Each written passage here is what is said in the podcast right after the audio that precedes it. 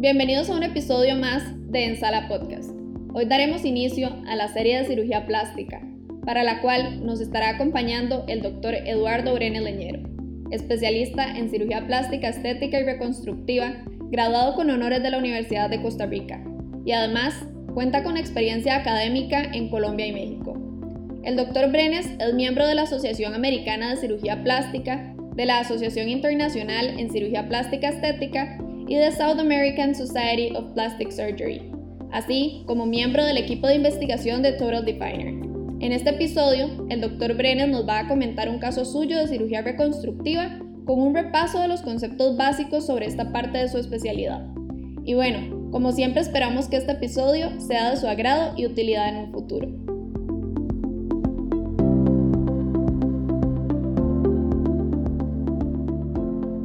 Buenos días, doctor Brenes. Es un placer que nos acompañe el día de hoy y exponga sus conocimientos en este episodio. Hola María José, ¿cómo estás? Muchas gracias por invitarme. Me siento muy complacido y muy contento de ayudarte en este proyecto y participar de él.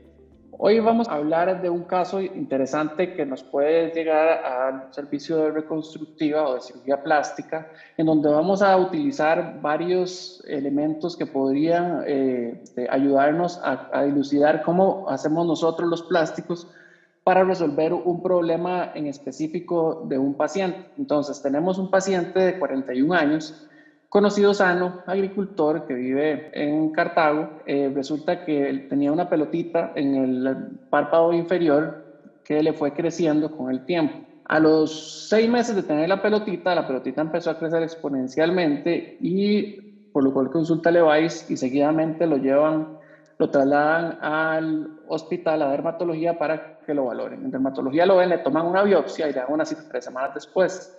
A las tres semanas, cuando valoran al paciente, el paciente se encuentra con eh, la pelotita cuatro veces más grande que el tamaño que tenía hacía un mes. Entonces, eso alerta a, todo el equipo. Este, ven la biopsia y en la biopsia aparece que es un carcinoma epidermoide poco diferenciado. Lo internan para hacerle estudios y durante los estudios se observa que el tumor, que aparecía, eh, este, que ya en este momento es de aproximadamente 5 centímetros y le cierra el ojo eh, derecho, este, tiene además infiltración a la maxila, ¿verdad? Al hueso maxilar y se va hacia la órbita también. Entonces eh, lo interconsultan a los colegas de otorrinolaringología y ellos deciden hacer una resección en bloque del tumor. Lo llevan a sala de operaciones y durante la sala de operaciones le hacen una resección completa del hueso maxilar, del ojo, eh, exanteración orbital, o sea, le quitan toda la órbita y el paladar. Llaman a patología para ver los márgenes transoperatorios por congelación, los cuales dan negativos y eh, terminan la cirugía. Al día siguiente, el paciente eh, pues, se encuentra con un defecto en la cara, ¿verdad? En el cual perdió absolutamente toda la piel de la, eh, mi cara derecha, ¿verdad? Perdió el ojo, perdió toda la mejilla, ¿verdad? Y se encuentra únicamente la mandíbula y la piel por encima de la mandíbula cubierta. La mitad de la nariz está perdida, ¿verdad? Entonces tenemos un, un hueco que involucra absolutamente la mitad de la cara, ¿verdad? El paciente de esa forma no puede hablar, no puede comer, no puede, obviamente no tiene ojo de ese lado, ¿verdad? Y claramente tiene una lesión que, se, que si se deja de esa forma, pues podría ser incompatible con la vida o sujeta a infección al corto y mediano plazo, ¿verdad? Entonces nos interconsultan a, a, nosotros como cirujanos plásticos para ver qué podemos hacer con ese paciente. Al ver a ese paciente nos encontramos un paciente con sonda orogástrica, no nasogástrica porque no tiene, no tiene una fosa nasal, orogástrico con toda la mucosa expuesta, que se ve prácticamente la base del, del, nervio óptico, no tiene ojo, no tiene cara del lado derecho de la cara. Nos planteamos entonces qué podemos hacer para ayudar a, esta persona. Es un paciente de 40 años, por lo demás sano, ya tiene márgenes negativos por el tumor. Sin embargo, por las características del tumor, es altamente probable que requiera radiación. Recordemos que la radiación es una quemadura, una quemadura dirigida, pero quemadura al fin por lo tanto, no cualquier tejido puede aguantar inclusive eh, ese tipo de lesiones. Si lo dejamos así como está, tampoco se le podría dar radiación. Entonces, bueno, cuando nosotros tenemos un caso en que ocupamos cubrir un defecto, nosotros como cirujanos plásticos pensamos en lo que llamamos la escalera reconstructiva. La escalera reconstructiva lo que quiere decir es, un, es una forma de pensar en la cual nosotros vamos siempre de menos a más para hacer el menor, el, el menor efecto posible o el menor daño posible o la menor complejidad posible a la mayor complejidad posible dependiendo del efecto que tengamos. Entonces, siempre pensamos, cuando tenemos una herida, pensamos que podríamos hacer una segunda, una, un cierre por segunda intención. Digamos, si tengo una herida pequeña, me hizo un raspón en el nudillo, ese raspón va a cerrar solito por segunda intención, pero bueno, si, si la herida es un poquito más profunda, podemos pensar en un cierre directo, como cuando hacemos una sutura, ¿verdad? Cuando alguien se corta y uno lo, lo sutura, entonces un cierre directo. Si eso no es posible, pensamos en injertos, injerto de piel, o sea, cuando tomo piel de un lugar y lo llevo a otro lado para tapar un defecto, como por ejemplo en los quemados, podemos también seguir avanzando, entonces ya vamos con los colgajos, ¿verdad? Y luego de los colgajos vamos inclusive a los colgajos microquirúrgicos. Ahora, eso es una escalera reconstructiva. En los últimos años hemos cambiado el concepto de escalera reconstructiva y ahora hablamos de un ascensor reconstructivo, porque ya no vamos paso por paso Ahora pensamos que tal vez existen algunas posibilidades en las que no necesitamos pasar uno por una de las posibilidades terapéuticas, sino que nos vamos de una vez a la más compleja. ¿En qué casos? Por ejemplo, tal vez yo tenga un defecto en la nariz aquí, ¿verdad? Que perfectamente lo puedo, le puedo poner un injertito para taparlo y ya queda el hueco tapado. Pero va a dejar un parche. Entonces, tal vez para, en ese caso a mí me sea más, me sea más útil hacer un colgajo de la frente, ¿verdad? y poner la frente en la nariz, ¿verdad? Para que quede la piel más parecida a la piel de nariz y sea más fácil ocultar el defecto. Claro, ahí me estoy yendo algo mucho más complejo cuando pude haber cerrado el hueco con un simple injerto. Pero para el paciente va a ser un muchísimo mejor resultado hacer el procedimiento más complejo que el simple, por lo tanto nos vamos en ascensor al, punto más complejo. Recordemos que cuando yo hablo de un injerto, estoy hablando de pasar de un tejido a otro eh, sin vascularidad. Entonces, cuando yo tomo un injerto, como por ejemplo con los dermatomos, que son los aparatos eléctricos que tienen una cuchilla y uno les pone el grosor del ancho de la cuchilla, como cuando estás cortando una mortadela, y tomo el injerto de piel, ese injerto yo lo saco completo y va totalmente sin vascularidad, o sea, no va con un vaso pegadito a, la piel, sino que es la piel solita. Y yo esa piel la pongo en un lecho, el cual, el cual digamos, tiene tejido de granulación. Tejido de granulación es un tejido, digamos, ávido de de factores de crecimiento y de, células mucosas o de llenas de factores de crecimiento que nos puede ayudar a que se integre el injerto. En ese caso, no ocupamos que la piel tenga inmediatamente vascularidad, ya que el tejido del lecho va a empezar a generar vascularización por sí mismo en los próximos días. Eso es un injerto. Ahora, un colgajo, que es muy importante diferenciar un injerto, es cuando yo traspaso una, un tejido de un lugar a otro con su propia vascularidad. O sea, que lo lleva a su vasito que está dando la irrigación a ese pedacito de tejido, llámese piel, llámese piel con grasa, llámese piel con grasa y músculo, piel con grasa y fascia, que yo lo llevo de un lugar a otro y esto me va, lo va a mantener vivo. Obviamente los colgajos tienen una tasa metabólica mucho mayor que el injerto y por eso necesitan que haya un, que haya un vaso que los está nutriendo constantemente en el momento en que se pone en el otro lado, porque si no se mueren. En el, en el injerto, como solamente estamos sacando la, una parte de la dermis y la epidermis, no es necesario tomar totalmente, eh, eh, tener su propia vascularización, ya que el injerto va, puede sobrevivir, digamos, por sí mismo por las próximas 48 horas, mientras los vasitos de, de leche se empiezan a crear y empiezan a unirse con los vasitos del, de la piel. Entonces, tomando esto de por medio, tenemos que saber que dentro de los colgajos existen dos tipos, los más importantes. Son los colgajos aleatorios, que son los colgajos, digamos que si yo saco un pedacito de piel y lo muevo para otra parte, sin tomar en cuenta, digamos, el vaso en específico que va a ese pedacito de piel, eso se llama un colgajo aleatorio, porque yo no, no, sé, no sé cuál es el vaso que está nutriendo ese pedacito de piel, pero yo sé que le estoy dejando una base a ese pedacito de piel pegada al resto de la piel que, le que lo va a nutrir y por eso se llama un colgajo aleatorio. Los otros tipos de colgajos son los colgajos axiales, que son colgajos que llevan su propia vascularización. Entonces, por ejemplo, los colgajos que usamos en reconstrucción mamaria, como por ejemplo el colgajo dorsal ancho, ¿verdad? que usamos, sacamos de la espalda el músculo completo para reconstruir una mama, eso es un colgajo axial, porque está nutrido por la arteria eh, o por la arteria y la vena tóraco-dorsal, ¿verdad? Que son la arteria y la vena que nutren todo el colgajo dorsal ancho. Entonces yo, aunque despegue todo el músculo, lo dejo solamente guindando del vaso y lo puedo poner a donde yo quiera y ese tejido va a sobrevivir porque todo el músculo se nutre solamente por ese vasito. Entonces el arte de los colgajos es saber cuáles son los vasitos que van a cada parte del cuerpo y guardar ese vasito, ¿verdad? Y cuidarlo para poder mover tejido de un lado al otro y que ese tejido sobreviva. Los colgados aleatorios son los, digamos, los más fáciles, como los de cara, ¿verdad? Que uno hace para, por ejemplo, tapar un cancercito pequeño de piel, etc. Pero ellos tienen una limitación, que no puedes hacerlos muy largos y muy angostos porque los vasitos solamente llegan hasta cierto punto distal después, digamos, de la base.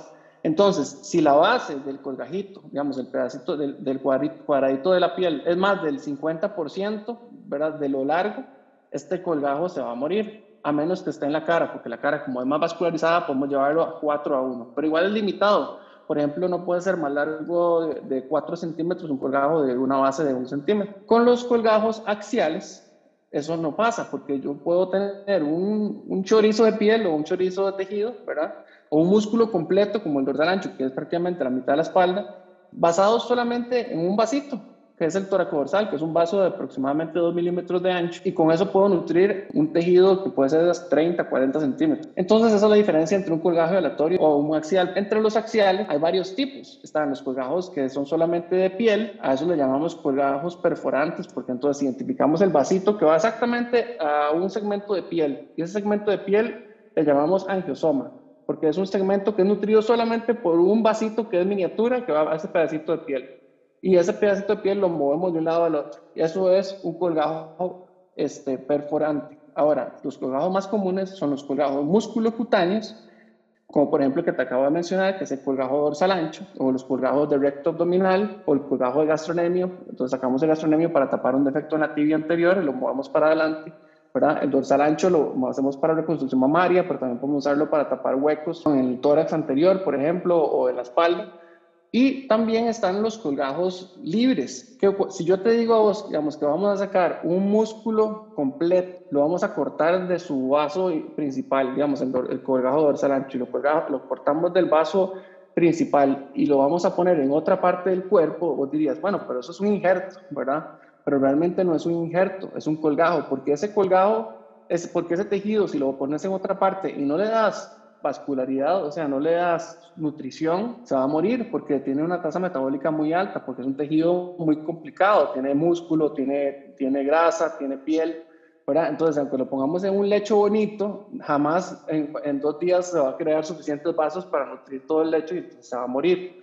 Entonces, los colgajos eh, este, libres son colgajos que puedes cortar los vasos que los nutren y luego los pegas en otra parte, ¿verdad? Con microcirugía, con un microscopio, pegas vasitos de 2 milímetros con del, eh, del, grosor de un cabello, como 10 dedos, por ejemplo, y volvés a nutrir esos, esos, esos, eh, ese tejido.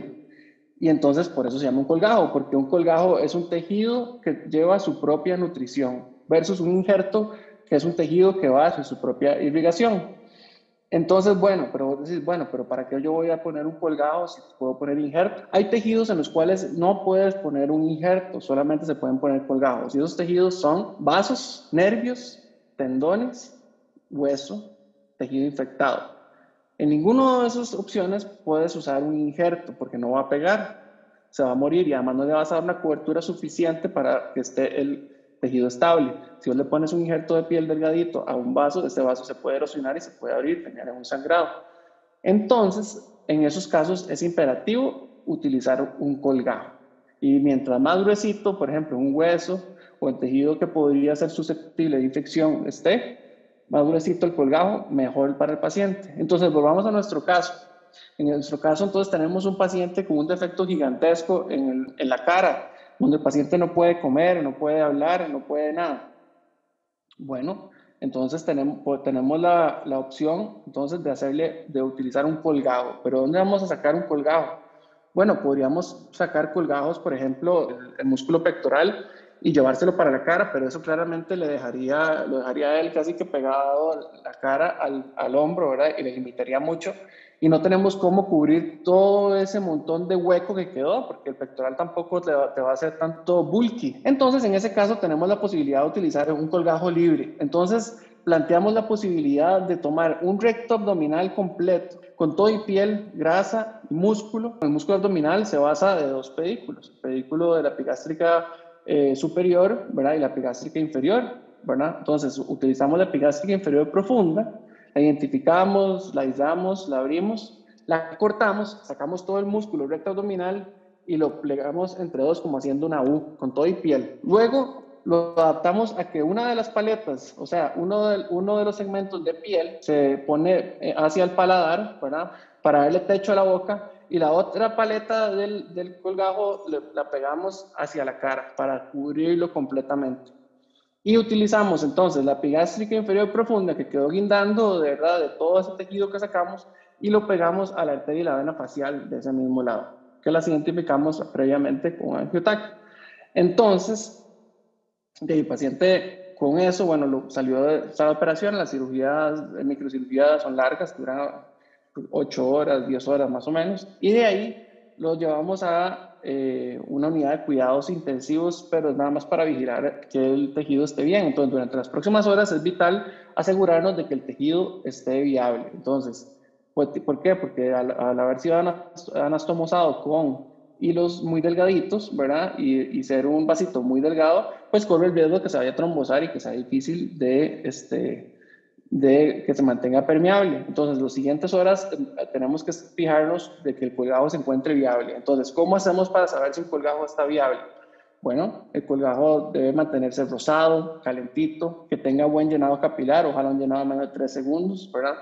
Y usualmente los colgajos cuando sufren, no normalmente sufren por pérdida porque no les llega sangre, sino que sufren porque la vena, que es muchísimo más eh, colapsable, ¿verdad? Se, se bloquea.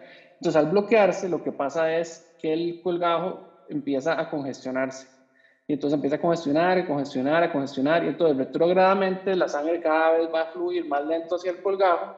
Y entonces, este poco a poco empieza a recibir menos irrigación y se empieza a morir. Entonces, en este tipo de casos, vos empezás a ver un colgajo eh, cuando el colgajo está congestivo, entonces lo ves que está como morado, tiene un llenado capilar lento, si lo pulsas sale sangre como oscurita, ¿verdad? Y como viscosa. Entonces eso es sugestivo de que el colgajo está sufriendo, aunque le esté llegando buen flujo sanguíneo, pero si, no, si entra y no sale, se, igual se hace presa y no sirve, ¿verdad? Así como no sirve que no llegue, no sirve que no salga. Entonces, esos son signos muy importantes que nosotros como futuros médicos, ¿verdad? Tenemos que ver cuando estamos en una rotación vía plástica, por ejemplo, para ver los colgajos, o inclusive también cuando tenemos un paciente en una clínica y estamos valorando el tejido, ya sea un, tejido que podría estar isquémico, que los signos que podrían hacerme pensar que ese tejido podría estar sufriendo, no necesariamente tiene que ser una cirugía plástica, puede ser un trauma, por ejemplo, que tenga una mano hinchada, entonces puede, tenés que ver que no haciendo un síndrome compartimental, que tenga buen llenado capilar, que tenga, este, que tenga buen color, que, el, que se me encuentre caliente. Entonces, durante los, las primeras 72 horas son, las, son de las más importantes. Entonces, el paciente se mantiene con enoxaparina, ¿verdad? O clexane,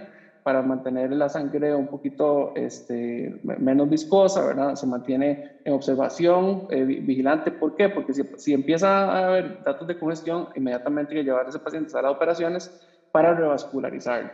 Bueno, paciente evolucionó bien, a las tres semanas, entonces, eh, bueno, a las dos semanas se le da salida y al mes llega el paciente de vuelta. Entonces llega el paciente con su paladar cubierto por piel, ¿verdad? Y empieza a darse un fenómeno interesante que se llama metaplasia, empieza a cambiar entonces la piel hacia mucosa. Entonces empieza de repente un paciente que no tenía opciones de comer ni de hablar, ahora tiene la piel un poquitito de pelos, ¿verdad? Que eso puede ser normal, este, porque estamos sacando eh, la piel de la pancita, ¿verdad? No del abdomen, con, este, con eh, metaplasia hacia mucosa, ¿verdad? Entonces el paciente ya puede comer, puede cerrar, digamos, hacer, vacío y puede hablar, ¿verdad? Perfectamente. Y tiene una cobertura completa del, del defecto, digamos, que incluía la maxila, la órbita, etcétera, con músculo del recto abdominal y, la, y la paleta cutánea. Ahora, ¿qué pasó, con, ¿qué pasó con el abdomen? Bueno, el abdomen en la donde está el recto abdominal se hace un cierre como una aplicatura de fascia, ¿verdad? Y usualmente queda un defecto de aproximadamente 3, 4 o 5 centímetros de ancho y se le coloca ahí una malla para evitar que se haga una hernia posterior, aunque eso siempre es un riesgo, ¿verdad? Y se cierra de forma primaria el defecto de piel. Entonces al final encontramos, y entonces a los, a los, tres, a los 8 semanas el paciente empieza eh, con radioterapia y tiene un tejido que es muy robusto, muy fuerte, muy viable para tener músculo y se le dan 30 sesiones de radioterapia y a pesar de las 30 sesiones el colgajo resiste súper bien y el paciente mejora su calidad de vida. Por supuesto el paciente no va, a tener sus secuelas, va a tener, no tiene su ojo, va, tiene, tiene pegadito el, el, digamos, no tiene cara, por decirlo así, de ese lado, pero el tejido de la piel se comporta muy, muy favorablemente y realmente le da una apariencia que le permite a él salir a la calle, digamos, y poder desenvolverse como una persona funcional, ¿verdad? Puede hablar, puede, este, puede comer y todo esto no se hubiera logrado si no se le hubiera hecho una reconstrucción de estas, tomando en cuenta lo que es una escalera reconstructiva, lo que es un ascensor reconstructivo, la diferencia entre un injerto, que, no se podía hacer en este caso, un colgajo, cuáles tipos de colgajos se podrían hacer y cuáles no, y la mejor opción para este paciente. Y más o menos ese sería el caso de hoy. Bueno, luego de presentarles este caso. Espero que les quede un poco más claro las diferencias entre colgajos, injertos, cuándo se debe usar cuál, ¿verdad? Y la importancia de cada uno para la reconstrucción de casos complejos o a veces no tan complejos de los pacientes. Espero que hayan, eh, les haya servido, ¿verdad? Este, quiero darle las gracias a María José por ser tan especial e invitarme y espero que nos veamos pronto. Muchas gracias a todos y un abrazo.